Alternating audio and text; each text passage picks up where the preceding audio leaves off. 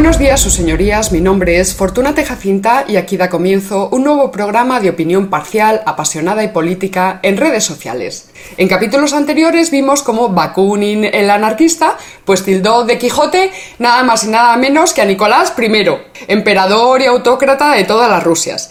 Y explicábamos además pues cómo tanto España como Rusia habían sido históricamente pueblos periféricos, fronterizos y por esa misma razón pues muy mezclados, ¿verdad? Y las churras con las que si moros, judíos y gitanos, y luego también pues de tártaros, eslavos y un poquito de vikingos, ¿eh? Condición pues que les había dotado de una particular geopolítica y también de muy mala prensa. Cazurro, zamarro, grullo, paleto, borrico, papanatas, anda, vete pa' tu pueblo y deja que gobierne yo tu imperio, no ves que yo sí sé, que tengo una peluca empolvada y yo sí sé, leñé. A, a reboire, que me esperan en la toalete.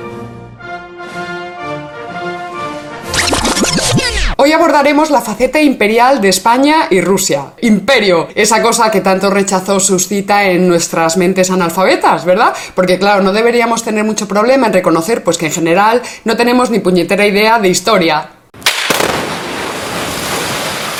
Pero tampoco se me vayan a ofender tan pronto, ¿verdad? Porque resulta que Homo sapiens pues ha sabido desarrollar a, lo largo de la historia pues comportamientos extraordinariamente complejos, como qué sé yo, hacer películas o jugar a videojuegos sin tener ni puñetera idea de historia o sin conocer o comprender las causas físicas de los fenómenos naturales, el principio este de exclusión de Pauli, con lo de los fermiones y los números cuánticos y toda esta cosa, ¿verdad? Eh, claro, el problema más grave, a mi juicio, es que el desconocimiento de la historia nos hace especialmente adictos a las ideologías. Nuestro rechazo espontáneo a la idea de imperio tiene que ver con todo esto, pero también con el hecho de que nuestra subjetividad está modelada por instituciones tan poderosas como la Guerra de las Galaxias. Esta saga tan fecunda, gobernada hoy día por la tiránica tecnología CGI y que ha convertido pues a esa tierna marioneta movida por hilos que era Yoda en una eh, sofisticada mm, criatura digital.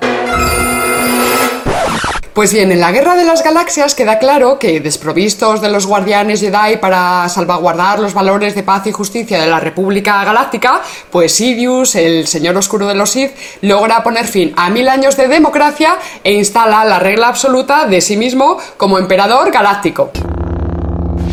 Y desde nuestras mentes rabiosamente culturizadas, semantizadas y subjetivadas por la ideología del fundamentalismo democrático, por ejemplo el de Fukuyama, pero también mucho antes, pues entendemos que el fundamento de toda sociedad política ha de ser la democracia. Y que más allá de la democracia, pues todo es mal. O sea, la democracia es bien y todo lo demás es mal. Españoles.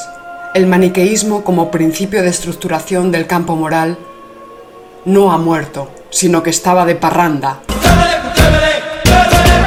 Ay, si Aristóteles levantara la cabeza con la de pestes que echaba Aristóteles contra la democracia. Pero bueno, que me despisto. Estábamos con lo de España y Rusia y la cosa esta de los imperios, ¿verdad? Y lo primero que tenemos que señalar es que no se puede confundir imperio con imperialismo. Entre otras cosas porque este último término pues fue desarrollado con posterioridad, que yo sepa, enunciado por primera vez por Hobson en 1902 y luego ya muy implantado gracias a este libro de Lenin que se titulaba El imperialismo, eh, fase superior del capitalismo. Eh, y lo más importante del término imperialista es que pues trae aparejado un juicio moral. En palabras de Lenin, pues era la conquista, bandidaje, robo y reparto supremacista de, de, de, del mundo en relación al comportamiento de las potencias europeas antes y durante la Primera Guerra Mundial.